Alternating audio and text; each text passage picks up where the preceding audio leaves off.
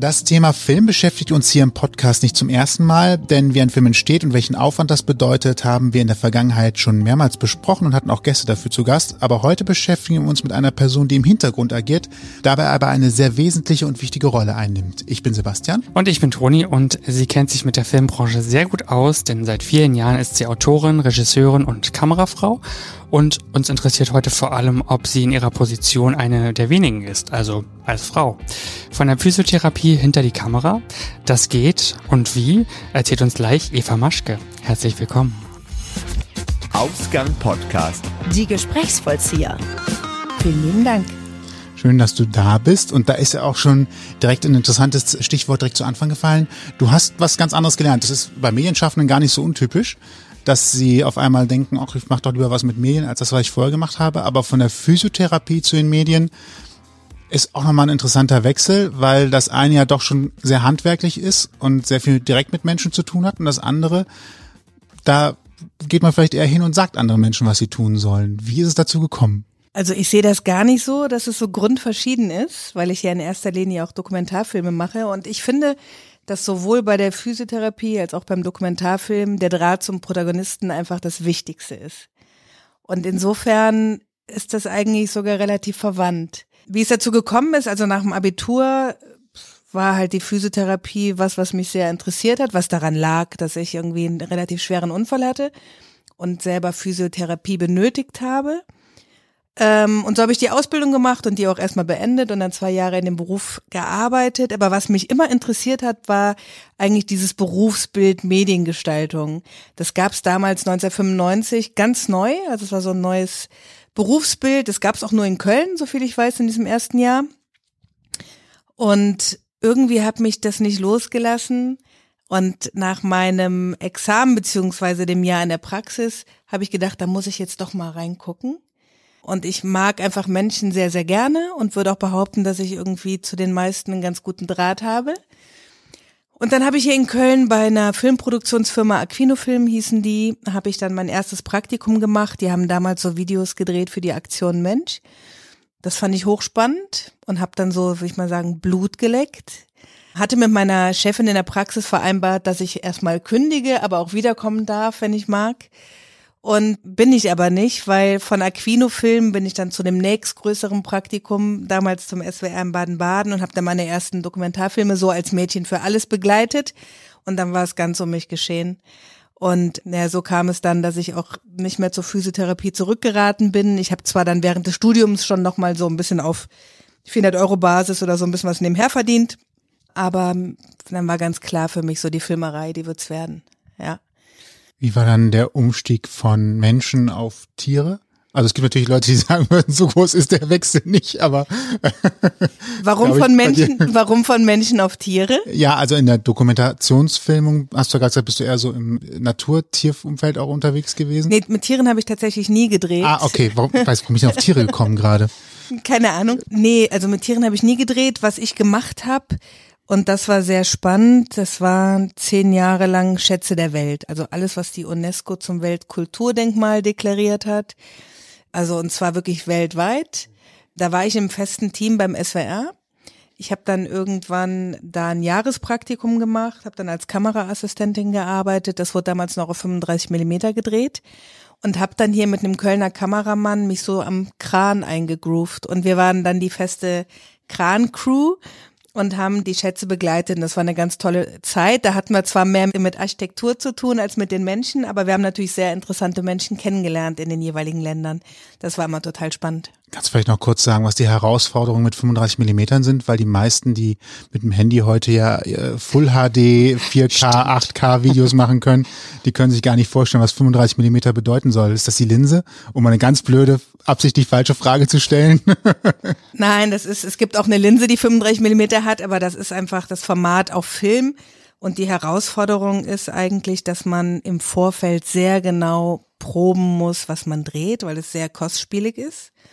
Und so eine Kassette, ich will jetzt nichts Falsches sagen, aber ich glaube 120 Meter hatten drei Minuten 40. Dann war das, die Kassette durchgelaufen. Also man musste auch ziemlich gut planen, was man dreht.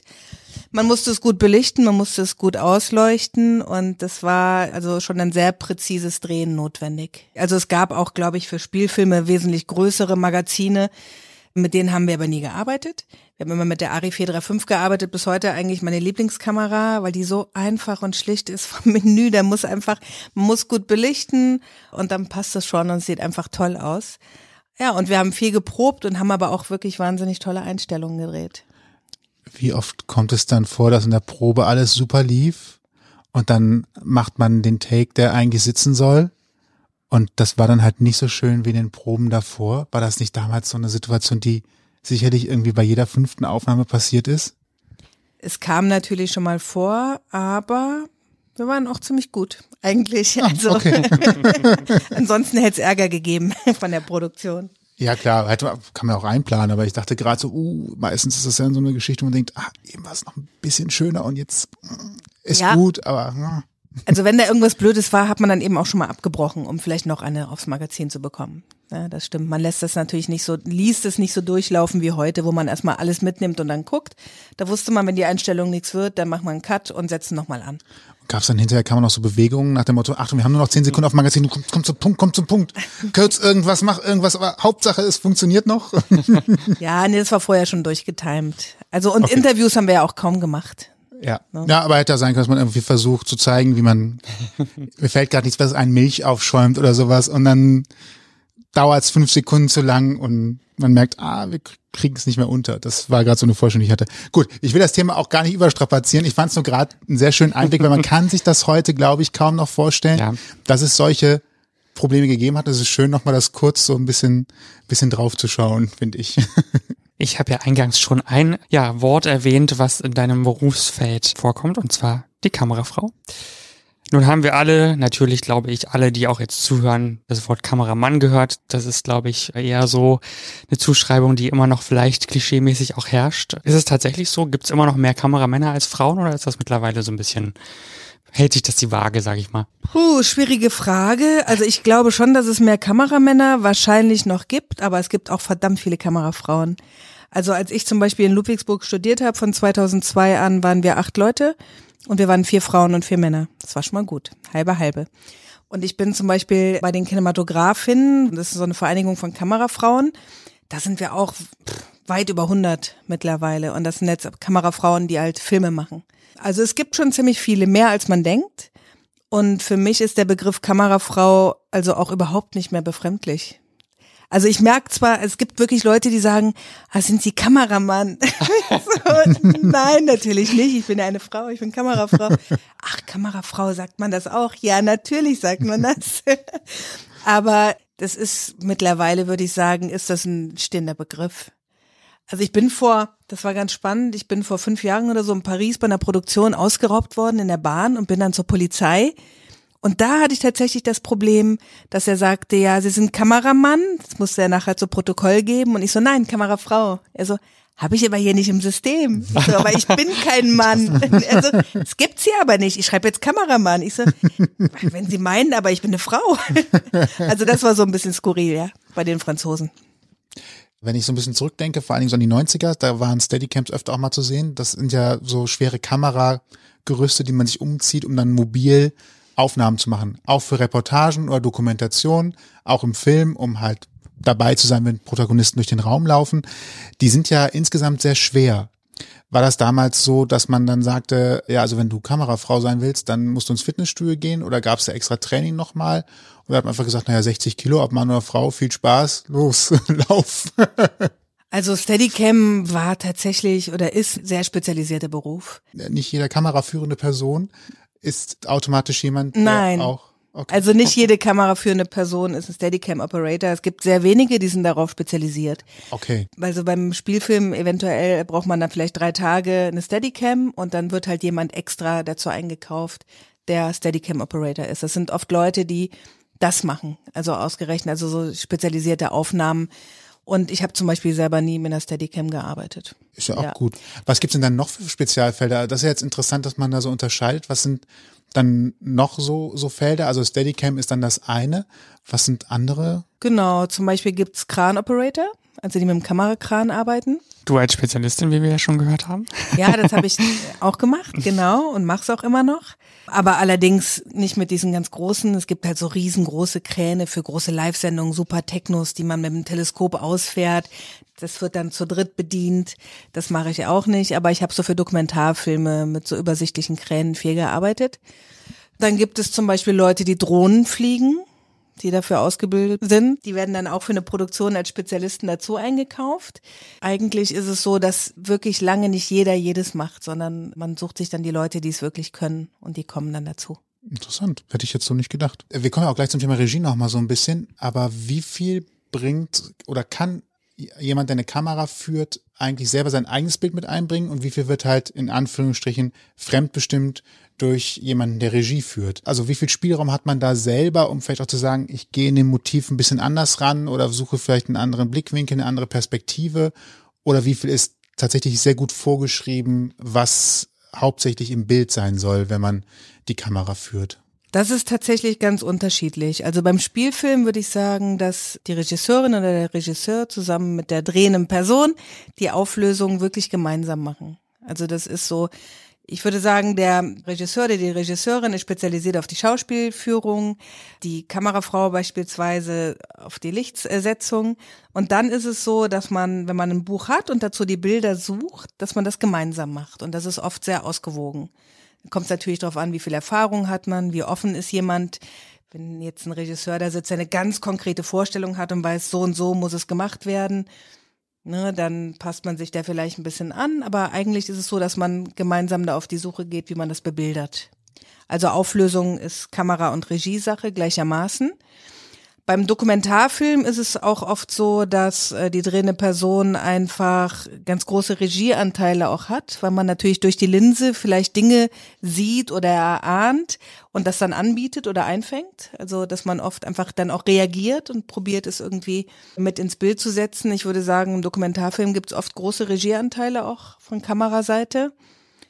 Ja, und dann gibt's natürlich auch die, die Sache, wo jemand ganz, ganz genau weiß, das machst du jetzt, das machst du jetzt, das machst du jetzt. So, das kommt immer darauf an, in welcher Konstellation man zusammenarbeitet und wie man sich, glaube ich, auch wertschätzt und miteinander einbezieht, ja. Man hört ja jetzt schon ganz klar raus, dass das ist nie eine eine Sache, die du alleine machst, sondern es ist immer ein Zusammenspiel aus sehr, sehr vielen verschiedenen ja, Positionen, Menschen, die eben Dinge tun, die wir auch gerade so ein bisschen schon besprochen haben.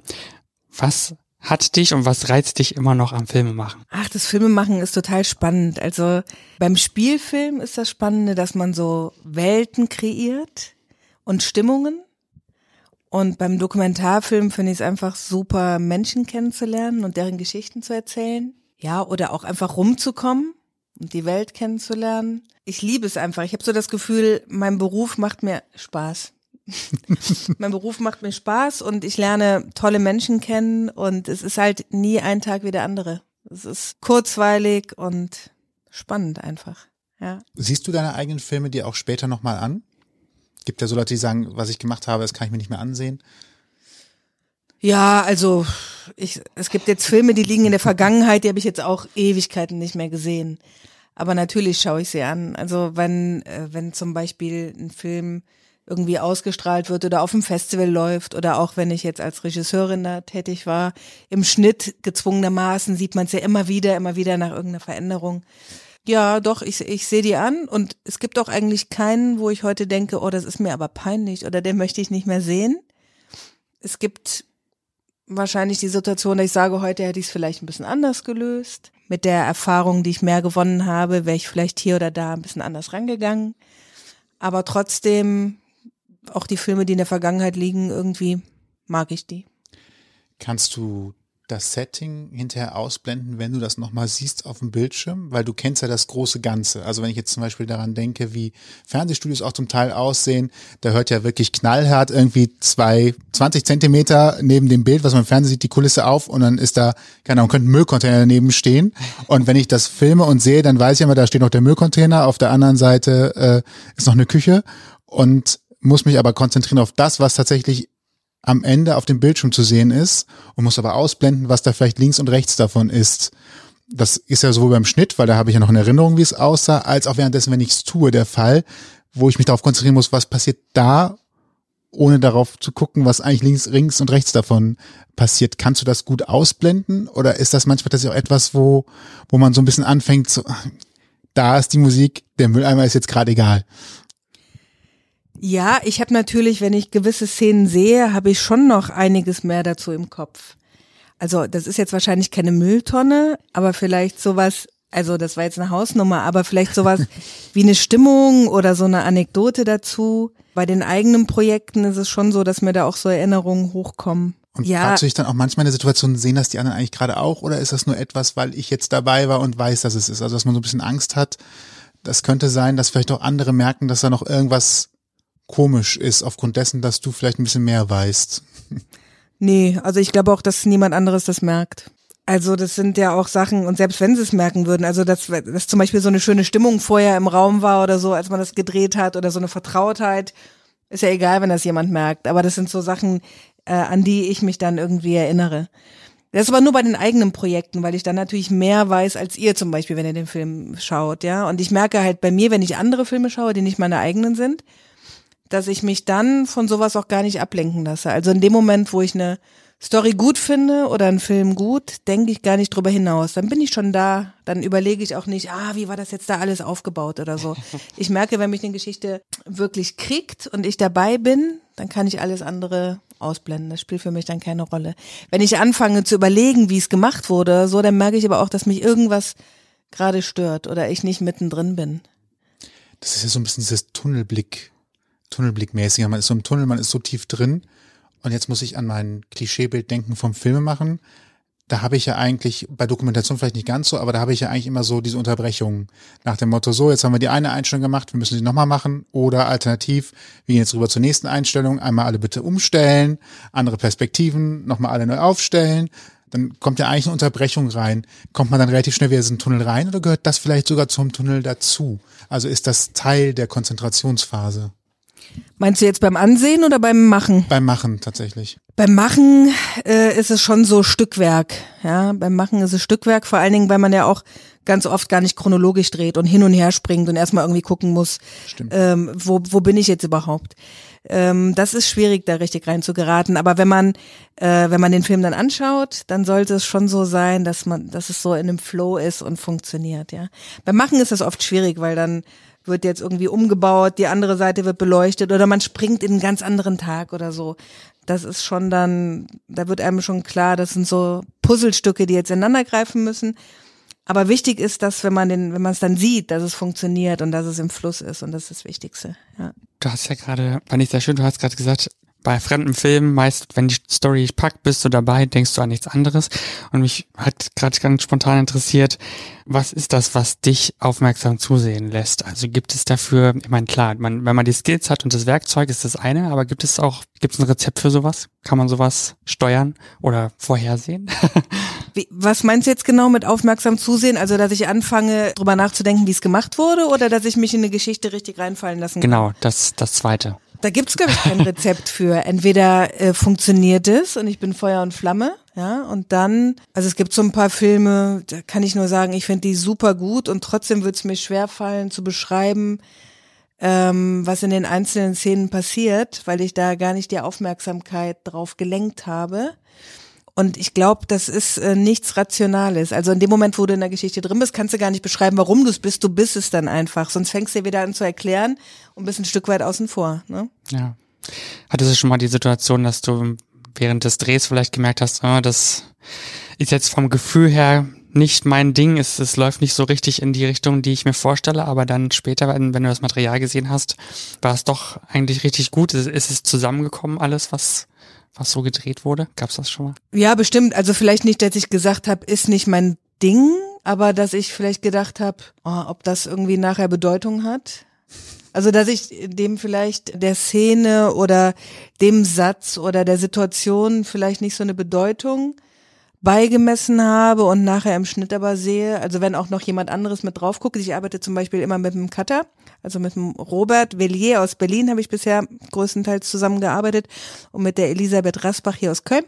Und das ist halt ganz spannend, wenn die dann vielleicht nochmal eine Szene sehen, beim Drehen nicht dabei waren und so einen ganz frischen Blick drauf haben und sagen, nee, nee, das ist schon, das ist was ganz Besonderes, was hier passiert. Und, und das ist dann spannend, weil es wirklich schon oft so war, dass ich gar nicht gedacht hätte, dass das diese Bedeutung hat. Und wenn man es dann nochmal durch die Augen von jemand anderem sieht, dann viel bedeutungsträchtiger werden kann, ja. Das ist ganz spannend, ja. Jetzt ist es ja so, dass Filme drehen nicht so der klassische 9-to-5-Job ist. Beim Cutten vielleicht auch hinterher nicht, weil man sagt, ich habe gerade einen Lauf, lass uns lieber noch mal eine Stunde hinten dran hängen.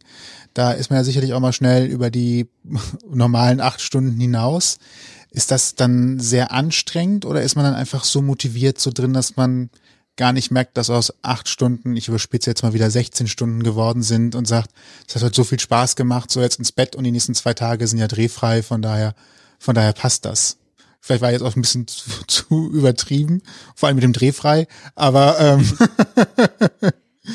gibt's gibt's diese Phasen? Ist das so oder schlaucht das dann doch am Ende sehr? Äh, ja, es schlaucht und es geht auch, ich habe das Gefühl, die Produktionen achten zunehmend darauf, dass eben nicht mehr viele Überstunden gemacht werden. Was ich auch ziemlich gut finde, muss ich sagen, weil beispielsweise, es gibt so viele Kameraleute, die arbeiten zum Beispiel für einen Sender und machen dann vier, fünf Filme, Spielfilme, ja, pro Jahr und immer kommt dann ein neuer Regisseur, Regisseurin mit dem Film und hat irgendwie den Anspruch, das durchzuziehen, also mit, also ich habe das auch schon erlebt beim Tatort, dass ich den, wo ich aber als Assistentin noch gearbeitet habe, dass wir also so viele Überstunden gemacht haben, dass ich überhaupt nicht in der Lage war, immer überhaupt noch irgendwas einzukaufen. Und wenn ich mir vorstelle, das ging damals irgendwie sechs Wochen, heute sind es, glaube ich, nur 21 Drehtage, das kann man einfach nicht wegpacken, ja. Und es ist einfach so wichtig, dass man auch noch ein Leben neben dieser Filmerei hat. Viele haben auch Familie oder einfach eine Partnerschaft oder brauchen auch Zeit für sich so. Das, das funktioniert nicht, egal wie toll das Projekt ist. Natürlich gibt es Situationen beim Dokumentarfilm irgendwo, die Lichtsituation und das nimmt man noch mit dann würde ich auch nicht sagen, so das mache ich jetzt nicht, weil ich habe hier schon zehn Stunden gearbeitet, ja. Aber grundsätzlich glaube ich, dass es ganz wichtig ist, auch so eine Life-Balance zu haben und nicht so rund um die Uhr zu drehen, weil das packt man nicht auf Dauer. Du hast gerade im Nebensatz gesagt, dass Drehzeiten sich verkürzt haben über die Zeit. Das Beispiel war von sechs Wochen auf 21 Tage zum Beispiel. Das kann ja bei beliebigen Produktionen der Fall sein. Wo, wodurch kommt das zustande? Ist das tatsächlich so, weil sich durch technische Maßnahmen Sachen vereinfacht haben? Oder wird da einfach mehr Druck gemacht nach dem Motto, es muss einfach mehr auf Anhieb sitzen? Oder womit hängt das zusammen? Es werden Gelder gekürzt. Ja, es werden Gelder gekürzt. Und das ist, glaube ich, ganz schön gravierend. Man einfach sagt, ne, ihr habt jetzt nur noch zwei Tage weniger und ähm, das müsste doch reichen. Ich mache ja jetzt nicht so viele Spielfilme, aber ich kenne Kolleginnen, Kollegen, die das eigentlich nur machen und das ist Wahnsinn, was da in den letzten Jahren passiert ist. Wenn man fürs Kino arbeitet, ist es nochmal anders. Ich habe Beispiel die Rüden, beispielsweise die Rüden als Operator gedreht 2018, da hatten wir 30 Drehtage, aber das ist eine absolute Ausnahme. Also das ist schon, das ist schon viel. Ähm, und die meisten Fernsehfilme sind mittlerweile, glaube ich, bei 21 Tagen angekommen. Und es waren, als ich anfing mit den ersten Tatorten in der Assistenz, waren es, glaube ich, 7, 28. Also da ist mal gerade eine Woche weggestrichen worden. Wenn wir gerade so bei diesen anstrengenderen Sichtweisen auf die Filmbranche sind, ich bin beim Thema Dokumentarfilm jetzt auch gar nicht so tief drin, aber habe äh, über, über Mediendienste schon mal in der Vergangenheit öfter gelesen, dass es Diskussionen um das Thema Dokumentarfilme gab, was die Menge angeht, was die Ausstrahlungszeiten angeht, auch die, die Aufträge, die Auftragssituation allgemein und wann sowas ausgestrahlt wird. Hat sich da was verbessert oder ist die Situation allgemein immer noch sehr, ich sag's mal, zurückhaltend, was die Buchungslage angeht für, für neue Produktionen? Für einen langen Dokumentarfilm gibt's ja fast gar keinen Platz mehr in Deutschland. Also es gibt, ich weiß gar nicht, wie viele Dokumentarfilme das kleine Fernsehspiel noch macht. Es waren damals irgendwie, glaube ich, sechs. Ich kann zu den jetzt ganz genauen Zahlen nichts sagen. Dann gibt es ein paar ganz wenige Sendeplätze. Und eigentlich gibt es keinen Platz dafür. Also der ist komplett outgesourced irgendwie und beschränkt sich auf Kino und da wird auch kaum was äh, produziert. Es ist einfach kein Raum und das ist wahnsinnig schade. Und wenn es dann einen Sendeplatz gibt, dann läuft dieses Format dann irgendwie abends um zwölf oder so. Ja. Oder wird irgendwo in einer Mediathek vergraben, wo es keiner findet. Genau. Im schlimmsten Fall. Ja. Ist auch tatsächlich schwer. Also ich glaube, den letzten Dokumentarfilm, den ich sogar mir im Kino angesehen habe, wo ich mich extra dafür äh, bemüht habe und so weiter. Es klingt jetzt schon fast ein bisschen Corona-typisch, ist das Brot, wo es tatsächlich darum geht, wie in verschiedenen Branchenzweigen Brote hergestellt werden und Leute sehr aufwendig besucht wurden vom Bauern, der das Mehl anbaut, bis zur Mühle, bis zu jemandem, der dann das Brot backt oder aber auch dann direkt Chemie. Also ich will jetzt das nicht jetzt abwerten, Leute, die Brote aus Chemie Bausteinen zusammenbauen, was sehr interessant war, aber tatsächlich nimmt man das auch weniger wahr. Liegt es daran, dass es tatsächlich auch wenig Dokumentarfilme inzwischen gibt, die in Kinos kommen und auch vorgestellt werden? Und ist das fehlender Mut der Verleiher? Oder führt man das Publikum nicht mehr richtig dran? Oder woran liegt sowas, dass sowas eher selten stattfindet? Oder liegt es an mir, dass ich es nicht wahrnehme? Ja, es gibt einfach wenige Dokumentarfilme. Ich glaube auch, dass die Leute das nicht mehr gut aushalten. Also so der klassische Dokumentarfilm ist ja wirklich auch ein Film ohne Kommentar. Mhm. Und so kurzlebig wie alles ist, also wenn man so eine Dokumentation einschaltet oder eine Reportage, da kommt ja schon nach nach 30 Sekunden, wo mal irgendwas lief, kommt sofort ein Sprecher, der alles erklärt. Und ja, ja, sonst wird es zu langweilig und die Leute zappen weg.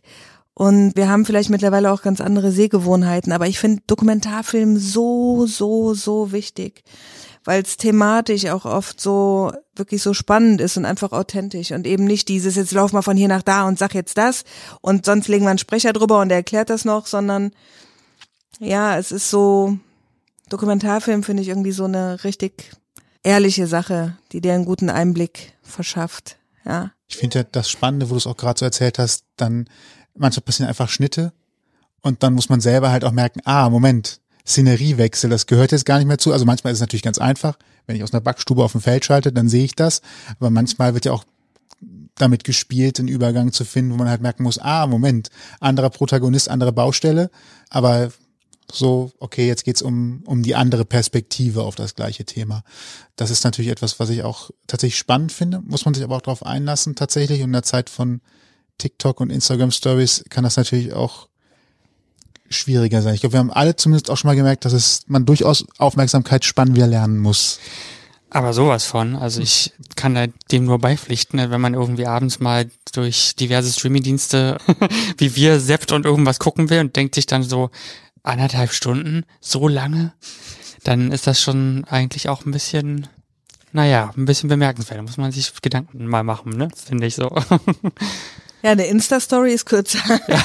Von 30 ja. bis 60 Sekunden oder so. Und viel schlimmer, auch das hält man ja nicht aus, ne? Wenn sie eigentlich interessiert, geht man direkt weiter. Und das ist ja so ein Punkt, wenn ich an meine Kindheit denke da musste ich dann halt auch einfach mal aushalten, wenn es langweilig war und mir irgendwas suchen. Und wenn ich dann mal drei Minuten auf eine Uhr guckte und nichts machte, dann waren es halt mal drei Minuten, wo ich echt in mich gehen musste, um zu überlegen, was mache ich denn jetzt? Mir fällt gerade was bezüglich Social Media tatsächlich ein, also gerade so Instagram, TikTok und so weiter und vielleicht auch YouTube. Man kann ja heutzutage auch mit Smartphones ganze Filme drehen, wie ich schon öfter gesehen habe oder wie wir auch schon mal ab und zu gesehen haben.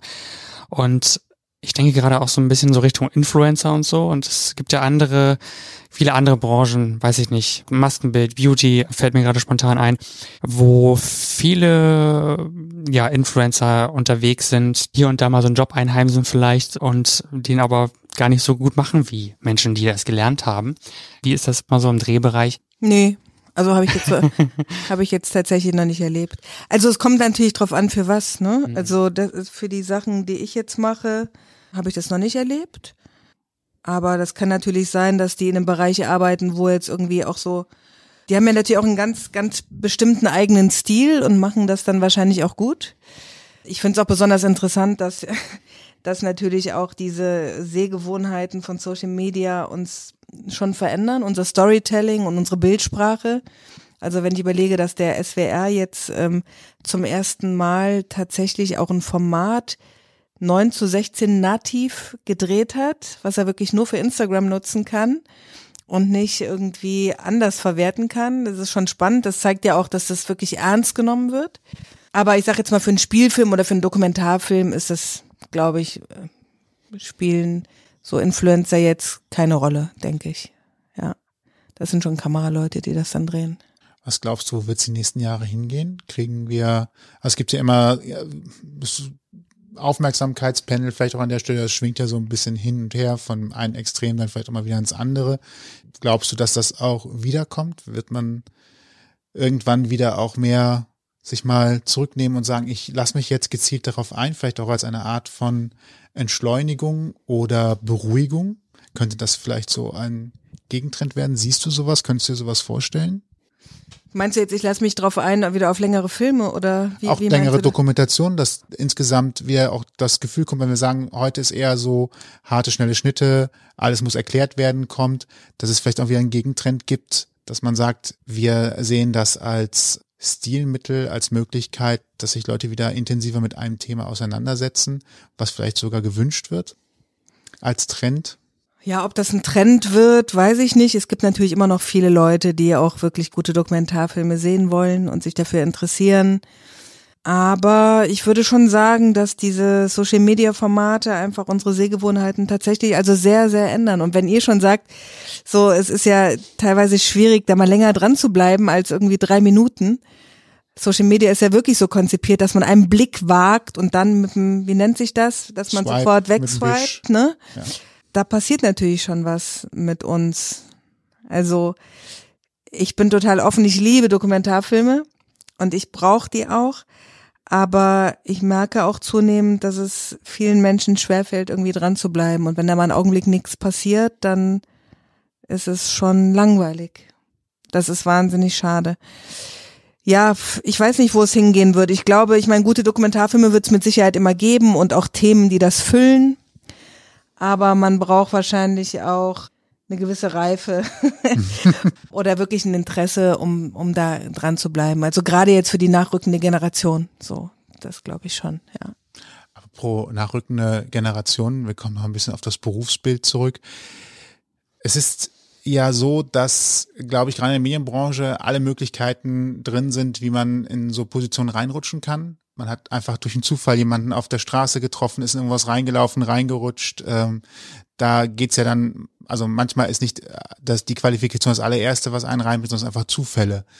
Ein Zufall, von dem man oft spricht, ist auch immer Vitamin B. Das heißt, man kennt halt jemanden, der gerade jemanden sucht und man rutscht dann in sowas rein. Ist das tatsächlich so, dass es ein wichtiger Baustein ist, um irgendwie einen Fuß zu fassen in die Branche, an bestimmte Jobs ranzukommen? Oder gibt es da auch die klassischen Wege, wo man sich bewirbt um einen Auftrag oder einfach irgendwie in der Produktion tätig ist, in einer Agentur oder ähnliches, die einen dann bucht? Hm. Also ich glaube, auf einem gewissen Niveau ist es schon ganz wichtig, dass man auch irgendwie eine gute Ausbildung hat oder eine gewisse Erfahrung. Um jetzt so ein, das erste Mal einen Fuß reinzusetzen, ist es bestimmt gut, irgendwie eine Chance zu ergreifen oder mal beim Praktikum reinzuschnuppern. Aber ich denke, dass nach wie vor irgendwie bedeutsam ist, dass man auch irgendwie sein Handwerk versteht und, und irgendwie ganz gut ausgebildet ist. Obwohl man sagen muss, dass, dass es genug Leute gibt, die zum Beispiel an der Filmhochschule keinen Platz gekriegt haben und dann trotzdem beharrlich da weitergemacht haben und auch ganz tolle Filmemacher sind. Aber ich, ich würde schon sagen, dass man mit so einer, mit einer Ausbildung beispielsweise an der Filmhochschule schon ein ganz gutes Paket in der Hand hat, um dann irgendwie auch wirklich reinzurutschen. Also ein ganz großer Aufruf, wer was im Bereich machen will, macht's über eine Ausbildung, ist der solidere Weg. Ja, oder Learning by Doing geht natürlich auch, aber man darf das nicht unterschätzen. Es gibt schon was zu lernen. Also wenn man, wenn ich jemandem sage, ich habe fünf Jahre Kamera studiert, was? Kamera fünf Jahre? Was macht denn da? Also, nee, das macht man, drückt man doch drauf und löst aus. Was willst du denn da lernen? So, also das ist, ist auch ganz lustig, dass viele Menschen gar nicht begreifen, was da alles dazugehört. So, ja, um das zu erlernen. Und das macht schon Sinn, dass man sich lange damit beschäftigt. Ja. Ja, es sieht halt immer alles sehr leicht aus, aber in Wahrheit ist, steckt unheimlich viel Arbeit dahinter. Ne? Ich meine, wir kennen es ja beim Podcasten auch so ein bisschen, sage ich mal. Ist aber auch ein Kompliment, weil wenn es ja, leicht aussieht, ja, ja. heißt es, dass man seinen Job so gut gemacht hat, dass man glaubt, dass es spielerisch einfach mal eben zu machen ist. Ähm, von daher, ich versuche mal ein bisschen das Positive auch in solchen Sachen zu sehen. Ähm, die letzten zwei Jahre waren ja ein bisschen ich sag mal, aufregend anders. Ähm, was hat das für dich in deiner Arbeit bedeutet? Ähm, also Stichwort Corona-Pandemie und zur Einordnung, weil immer die Frage ist, äh, in welcher Situation seid ihr gerade? Wir sind in der Situation am 26. Januar 2022. Wir haben keinen Lockdown, aber gerade leicht steigende Inzidenzen. Wie ist die Situation mit Corona? Wie hat die dich betroffen? Wie hat die, die Branche betroffen? Oder ging es weiter Business as usual mit entsprechenden Vorsichtsmaßnahmen? Also die Branche hat es, glaube ich, relativ hart getroffen. Es gab viele Projekte, die abgesagt wurden bei mir war es so, dass ich relativ viel im Studio gearbeitet habe und das so als systemrelevant galt und daher auch weiter produziert wurde. Ich hatte da äh, relativ viel Glück. Ich bin dann allerdings ein halbes Jahr abgehauen aus Deutschland. ich hatte das Künstlerstipendium bekommen, NRW, und habe einen Teaser gemacht und ein Exposé über eine Solomama aus Berlin, die Flagomera gelebt hat. Und äh, bin dann direkt ein halbes Jahr da geblieben. Schon ein kleiner Seufzer nach Schön. Sonne, ja, Wärme. genau, das war, das war super und hat sich auch gut ergeben. Deswegen war ich eigentlich auch froh, dass nicht so viel zu tun war. Sonst wäre das niemals möglich gewesen. Ja, aber also ich kenne viele Kollegen gerade, die die in erster Linie szenisch gearbeitet haben. Also da ist schon bei vielen einiges weggebrochen. Ich habe dann auch zwei Spielfilmproduktionen gemacht als B-Cam. Also da hatte ich, glaube ich, sieben oder acht Drehtage. Die haben dann stattgefunden, allerdings halt mit täglichen Tests. Ich glaube, oder, oder alle zwei Tage wurde getestet, also sehr vorsichtig wurde das Ganze behandelt. Ja, ansonsten hatte ich jetzt keine so großen Einbußen. Mm, Aber das liegt daran, dass ich in der Kombination arbeite, also dass ich eben auch viel Studio mache für den WDR und das ZDF. Seitdem die Kinder da sind, habe ich halt äh, auch so Jobs, die relativ geregelt sind und die ich hier vor Ort mache. Und insofern bin ich ganz gut durch die Zeit gekommen. ist ja auch eine gute Nachricht. Ja, vor allen Dingen zu wissen, dass man auch, wenn man Kinder hat in dem Beruf, wie du sagst, geregelt arbeiten kann, wenn man, ne, wenn man das irgendwie einrichten kann, ist ja auch schön zu wissen, dass eben man sich davon nicht abhalten lassen muss, finde ich. Wie anstrengend ist es auf der, auf der Arbeit geworden? Also ich kann kurz erzählen, ich wohne ja in, in Ehrenfeld und wir hatten hier vor ungefähr einem Jahr einen Tatortdreh vor der Tür quasi mal wieder. Und man hat halt schon gesehen, dass halt relativ viel aufgebaut war mit Schutzwänden beim Catering und äh, tatsächlich darauf geachtet wurde, dass nicht zu viele Leute in Räume gegangen sind. Also man hat dann schon mal gehört, ey, nicht jetzt rein, so nach dem Motto. Hat es die Arbeit sehr erschwert oder macht es, macht es Dinge deutlich komplizierter, als sie vorher waren? Ja, die Vorsichtsmaßnahmen machen es natürlich komplizierter, aber ich glaube, das ist jetzt kein Alleinstellungsmerkmal, dass das im Filmbereich so ist. Das wird wahrscheinlich überall so sein. Also wenn ich beim ZDF bin jetzt im Moment in Düsseldorf, da ist es einfach so, dass wir trotz, also ich persönlich bin jetzt zum Beispiel auch ähm, dreimal geimpft und muss aber trotzdem da tägliche Tests machen und den ganzen Tag halt die FFP2-Maske tragen so. Und das ist natürlich äh, schon eine Erschwernis. Also weil, pff, klar, es ist nicht so komfortabel. Auf der anderen Seite ist es aber auch beruhigend, weil man weiß, es wird alles irgendwie getan, dass sich äh, Corona nicht verbreitet. Und das ist ja dann irgendwie die andere Seite, die positive Seite. Bei den szenischen Drehs, weiß ich nicht, es war teilweise schon skurril, dass beim Catering dann draußen riesen Plastikwände aufgebaut wurden, ne? Also die dann halt die Person, dass man so quasi in so einer Nische dann sitzt und isst. Ja, aber aber das bringt halt die Zeit mit sich. Und ich glaube, es ist eigentlich ganz egal, ob man jetzt irgendwie an der Kasse sitzt hinter so einer Plexiglaswand oder beim Catering hinter so einer Plexiglaswand. Da sitzen wir irgendwie alle in einem Boot jetzt in dieser Pandemie. Wir wechseln mal kurz von der Plexiglaswand an äh, eine Fernsehwand. Und zwar eine Wand mit vielen Monitoren, wobei das heute sicherlich auch manchmal große Monitore sein können, wo einfach Bildausschnitte einfach geteilt sind. Oder man hat einen kleinen Monitor zum Nachgucken. Die Re- die Rede ist von der Regiearbeit. Bevor wir weiter komische Vorstellungen im Kopf austauschen, was es denn wohl sein könnte, die Regiearbeit, sag uns noch mal ganz kurz, was versteht man eigentlich fachlich darunter, wenn man Regie macht und wie sieht das dann aus? Da kommt es natürlich total darauf an, in welchem Bereich man Regie macht. Also diese große Wand, von der du gerade berichtest, die habe ich als Regisseurin nie vor mir gehabt. Das ist eher, glaube ich, dann so eine Fernsehregie für Live-Sendungen beispielsweise. Da sitzt man eben da zusammen mit dem Bildmischer und guckt auf diese große Wand. Ähm, beim Szenischen sieht's dann eher so aus, wo ich auch noch nie Regie geführt habe, also mit Ausnahme von Studentenprojekten, sieht's dann eher so aus, dass man eben auf einen Monitor guckt und sieht, was die Kamera gerade einfängt und dann im besten Fall der Continuity oder dem Continuity schon sagt, äh, was ist ein Kopierer, welche Szene ist gut, schreib mal auf. Und bei mir ist es so halt, ich habe äh, bei verschiedenen Dokumentarfilmen Regie geführt und da ist es ganz unspektakulär. also eigentlich gar nicht, aber was die der den technischen Aufbau betrifft, ähm, eigentlich ist man halt einfach beim Dreh dabei und guckt und nimmt wahr.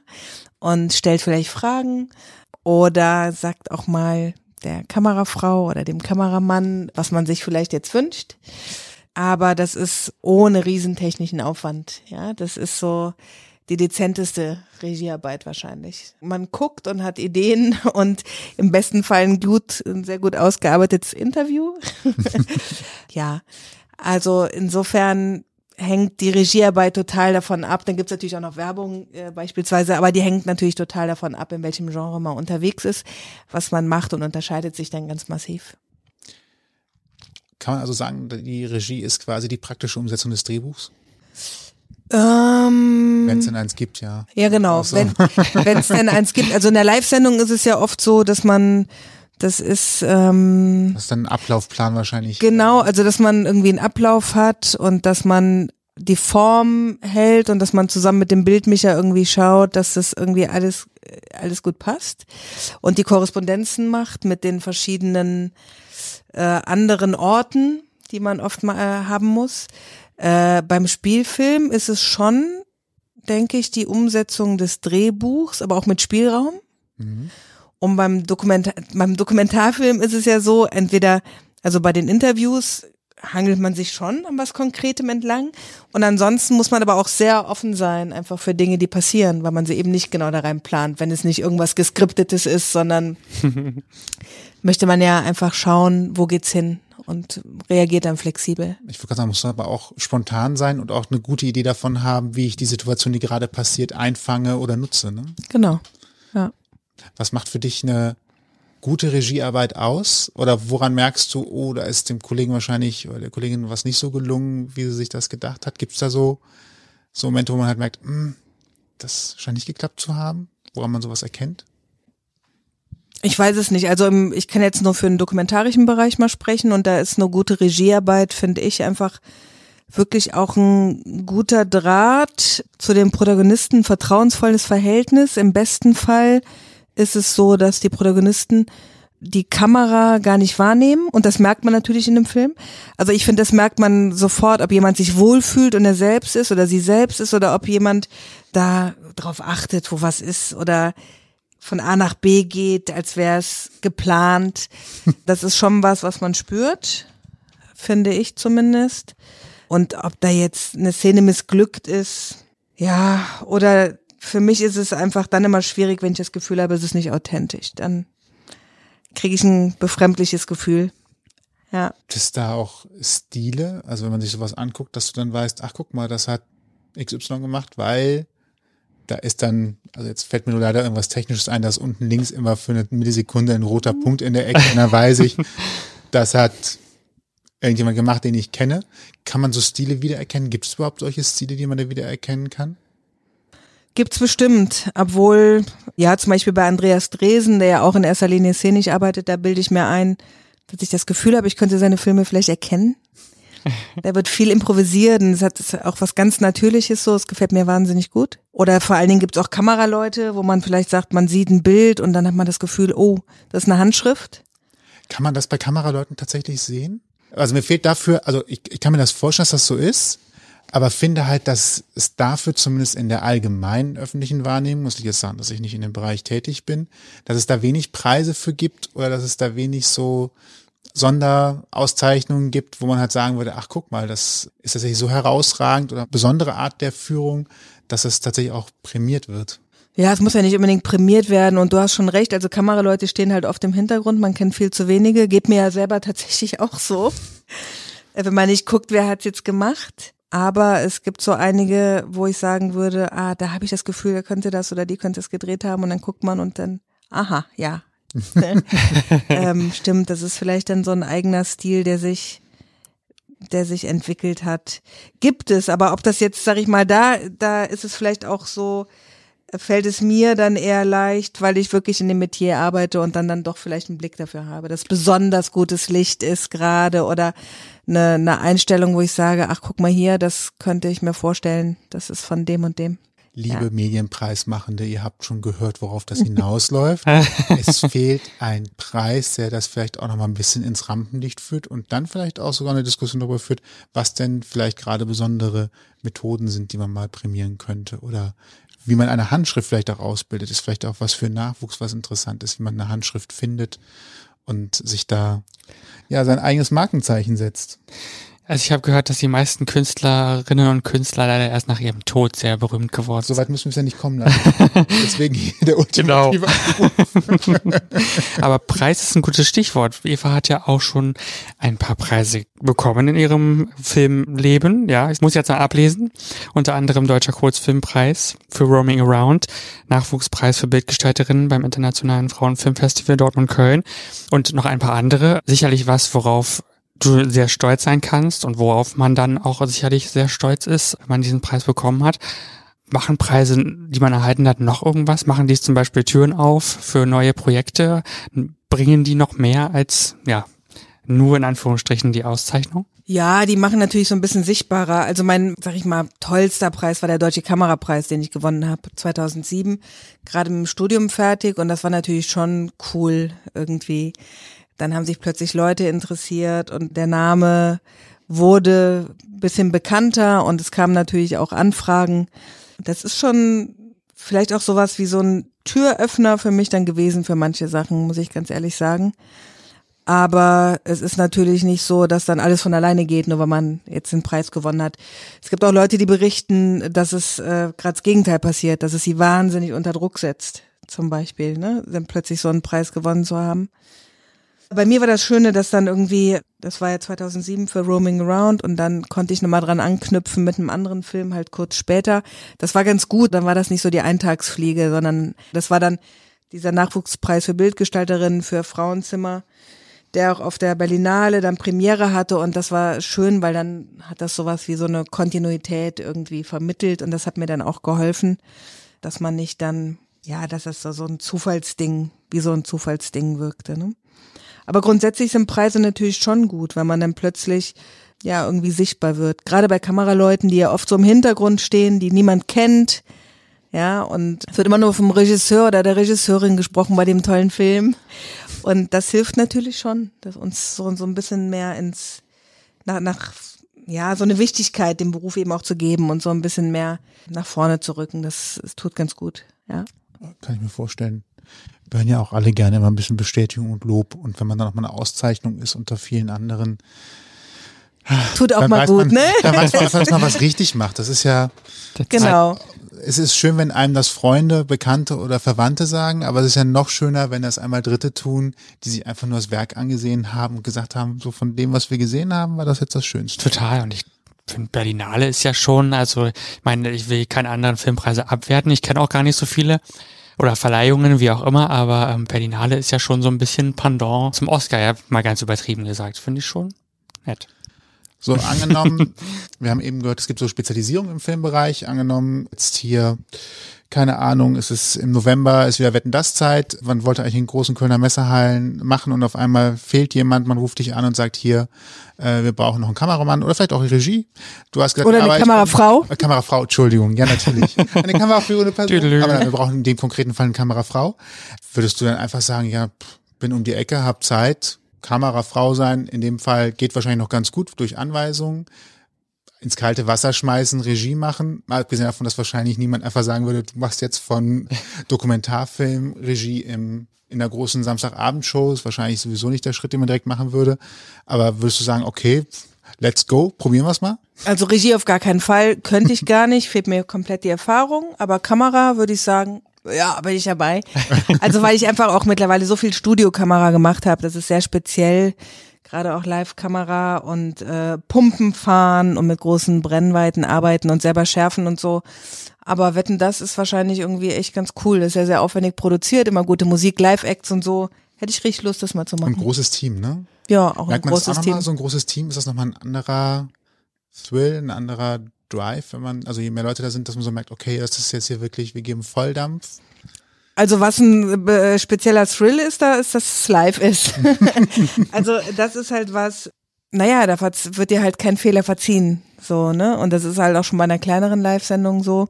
Das muss halt sitzen. Und da gibt's oft eben, klar, bei Wetten, das wird man mit Sicherheit dann die großen Acts proben, aber Sachen passieren auch und man muss spontan reagieren und da muss das schon sitzen so. Und da merke ich aber, dass ich viele, viele Jahre auch schon Live-Kamera mache weil dann wird man einfach sicher. Also man wird sicher, indem man zum Beispiel probiert, die Sachen so einzufangen, dass man sie nutzen kann. Das macht man vielleicht nicht unbedingt, wenn man jetzt ähm, nur Spiel- und Dokumentarfilme dreht. Also bei Dokumentarfilmen sollte man es eigentlich auch tun, weil oft wichtige Dinge dann passieren in vermeintlichen Umbauten oder so, die man noch nutzen kann. Aber bei Spielfilmen ist dann irgendwann halt gut. Bei, bei der Live-Kamera sollte man probieren, alles irgendwie so mitzunehmen, dass man es nehmen kann. Und dann lernt man unheimlich gut schwenken und reagieren. Das ist klasse, ja. Du hast es ja gerade schon gesagt, Erfahrung ist eigentlich der große Schlüssel. Mhm. Äh, die hast du jetzt durch die ganz lange Zeit kannst du dann überhaupt noch Sachen wertfrei ansehen und sagen, ich lehne mich jetzt hier zurück und guck mir das einfach mal an und muss nicht darüber nachdenken, oh, das ist jetzt besonders gut gelaufen, äh, das ist jetzt besonders schön gewesen, oh, das Licht war so phänomenal, toll, dass sie das eingefangen haben. Oder ist das, rattert das im Kopf dann doch irgendwie immer mit? Also was mir irgendwie immer auffällt, sind, wenn irgendwelche Fehler passieren. ich wollte wollt eigentlich mal die schönen Sachen hervorheben. Ja, und die schönen Sachen, also wenn alles gut läuft, ähm, also wenn jetzt was ganz Besonderes ist oder eine Einstellung, wo man denkt, so, wow, hat man noch nicht gesehen oder wie ist das passiert oder eine total abgefahrene Fahrt oder so, das nehme ich dann natürlich auch wahr. Aber wenn es so in einem Bereich ist, wo es irgendwie gut funktioniert und aber nicht außergewöhnlich ist, dann, dann sage ich mal, nehme ich das nicht unbedingt wahr. Wenn Licht so ganz besonders ist, ähm, so, dann merke ich das natürlich. Oder wenn eine Einstellung sehr kompliziert ist und ähm, toll funktioniert, dann auch. Oder wenn irgendwas leider nicht funktioniert, dann merke ich es auch sofort. Aber ansonsten bin ich einfach dabei und nimm's wahr. Es ist ja auch so, dass tatsächlich äh, die normalen Zuschauer sich an Pannen ja immer erfreuen. Ne? Es gibt ja nicht nur umsonst bei YouTube die schönsten Pannenmixe von Ganz gemein. heute, Tagesschau, was auch immer. Das ja. sind ja immer wieder beliebte Geschichten zu sehen, wie Dinge, die eigentlich ein Uhrwerk sind, ja, früher, ihre Fehler haben. Früher, als wir jung waren, gab's noch Zapping, ne? da wurde das alles immer schön in kleinen Dosen für uns bereitgestellt. Mittlerweile gibt's diese Sendung ja leider nicht mehr. Da muss man sich mit alten Clips begnügen. Ja, das ist so, ja. Was können eigentlich junge Menschen tun, um in der Filmbranche Fuß zu fassen? Du hast gerade eben schon gesagt, Ausbildung, Handwerk, Handwerk, Handwerk. Das ist wahrscheinlich so dann der Schlüsselsatz dazu, oder? Ja, also erstmal ähm, Ideen haben, es wirklich machen wollen und äh, Zeit investieren und beharrlich bleiben, weil das nicht so von jetzt auf gleich meistens funktioniert, muss schon dranbleiben. Ja, aber ich kann nur jedem bestärken, also auch wenn es kompliziert ist in dem Metier, aber wenn der, wenn man das wirklich machen möchte, dann echt dranbleiben, so. Äh, und auch dran glauben, dass es, dass es funktioniert. Ich höre immer wieder Stimmen, die sagen, nee, geh bloß nicht in die Medienbranche und oh, lass es sein und hat keinen Zweck und viel zu viele und damit kannst kein Geld verdienen oder so. Aber das ist totaler Quatsch. Also ich glaube, wenn man den Traum hat, das machen zu wollen, muss man irgendwie dranbleiben und ich würde jedem empfehlen, vielleicht mal, wenn man so ganz neu ist und starten möchte, ruhig mal verschiedene Praktika zu machen, reinzugucken, sich zu orientieren, um auch dann genau zu sagen oder zu, zu spüren, wo genau möchte ich hin. Es gibt so viele verschiedene Bereiche da. Ich wusste das auch nicht, als ich angefangen habe mit meinem Jahrespraktikum am SWR, da wusste ich noch gar nicht, will ich zur Kamera oder zum Schnitt. Hab beides ein halbes Jahr mal gemacht und danach war es ganz klar. Aber damit würde ich nicht sparen, also da die Zeit zu investieren und wirklich mal reinzuschnuppern. Und das können auch zwei Jahre sein oder drei, ist egal. Also bevor man irgendwas anfängt und sich verrennt und es vielleicht gar nicht machen will, ja, das würde ich, würde ich wirklich jedem empfehlen. Ja, nehmt euch die Zeit, guckt rein, probiert verschiedene Sachen aus und wenn ihr es machen wollt, dann bleibt dran, es gibt immer einen Weg. Ja. Zum Schluss noch der große Blick in die Zukunft, vielleicht für Wünsche oder Weiterentwicklung. Was wünschst du dir für den Film, für die Branche? Wenn du jetzt einfach mal sagen könntest, darf ich mir wünschen, es wird in den nächsten fünf Jahren in Erfüllung gehen. Welcher Trend oder was soll, was soll passieren? Was soll sich ändern? Was soll kommen? Ja, weil wir eben schon darüber geredet haben, ich würde mir so wünschen, dass einfach mehr Raum für gute Dokumentarfilme ist und mehr Budget und mehr Plätze für einen wirklichen Dokumentarfilm. Das fände ich wahnsinnig toll. Also, ja, da habe ich so Angst, dass der, der Dokumentarfilm so komplett verschwindet, ehrlich gesagt. Oder wirklich nur noch so eine Handvoll produziert wird. Und das ist so traurig, weil Dokumentarfilme sind spannend und wichtig. Ja, und oft so sozial relevant. Und das würde ich mir wünschen, dass wir plötzlich da viele, viele Plätze für hätten. Und Budget. Das wäre toll. Das wäre der größte Wunsch. Als jemand, der gerne Dokumentarfilme guckt tatsächlich, unterstütze ich das sehr gerne. Gleichfalls. Bin, ich glaube, wir haben. Wo muss ich spenden? Ja, genau. Wir haben, ein, wir haben ein System, vielleicht kommt es ja auch selber auf die Idee, dass es vielleicht ganz gut sein könnte, um den eigenen Selbsterhaltungswert äh, tatsächlich an der Stelle nochmal unterstützen, zu Ja? untermauern. Ja. Gerade wo jetzt wieder so komische Diskussionen aufkommen, kann das vielleicht an der Stelle nochmal helfen. Du hast jetzt nochmal die ganz große Möglichkeit, wenn du eine große Fanbase aufbauen möchtest, zu sagen, ob du einen Instagram-Account Account hast oder ähnliches, wo man dich erreichen kann, Fragen stellen kann, vielleicht auch Nachwuchs, der sagt, äh, was kann ich denn tun? Ich stecke hier gerade in der Sackgasse. Wenn sie, wenn du, wenn du denen sagen möchtest, äh, dreh einfach um und nimm den anderen Weg, äh, wie könnte man dich erreichen? Möchtest du da was sagen? Hast du da was? Ich habe tatsächlich einen Instagram-Account, allerdings einen Privat-Account. Okay. Also man kann aber, man kann mir eine Anfrage stellen, wenn man mich abonnieren möchte. Aber der ist jetzt nicht frei verfügbar für alle. Und ansonsten findet man meinen Kontakt im Netz. Das ist kein Problem. Ja. Genau. Einfach mal auf Evas Homepage gucken, die werden wir im Blogpost verlinken. Da gibt's auch ähm, vor allen Dingen natürlich deine ganze Filmografie, also alles, was du bisher schon so gemacht hast und auch ein paar Infos über deine Jurorentätigkeit, die du ja auch noch hast. Und, und, und. Also jede Menge Infos, die ihr euch mal anschauen könnt. Genau, und falls euch diese Folge gefallen hat und ihr mehr hören wollt, dann findet ihr uns bei allen bekannten Streamingdiensten und überall da, wo es Podcasts gibt. Und wir freuen uns, wenn ihr uns abonniert. Das ist kostenlos und hilft uns, in eurem Podcast viel sichtbarer zu werden. Und solltet ihr uns auf Spotify hören, dann könnt ihr uns ab sofort auch dort bewerten. Das würde uns sehr freuen. Wenn ihr uns abonniert, verpasst ihr keine weiteren Folgen mehr. Und wenn ihr Feedback habt, dann schreibt uns ganz einfach über mail at ausgangpodcast.de. Und alle Infos zu dieser Folge könnt ihr auch nochmal im Blogpost nachlesen auf ausgangpodcast.de. Dann bleibt uns nur noch zu sagen, Ich bin Toni und ich bin Sebastian. und vielen lieben Dank, Eva, für deine Zeit und diese schönen Eindrücke. Sehr, sehr gerne. Vielen Dank für die Einladung. Und euch viel Spaß beim Bügeln, Wäsche waschen, Haushalt machen oder was Auch immer ihr im gerade Spazieren tut. gehen, wie Genau. auch immer. Bis bald. Bis bald. Tschüss. Tschüss. Tschüss. Ihr habt Themenvorschläge, möchtet zu Gast sein oder habt Feedback, meldet euch per Facebook, Twitter, Instagram oder E-Mail bei uns. Alle Möglichkeiten und Adressen findet ihr auf ausgangpodcast.de.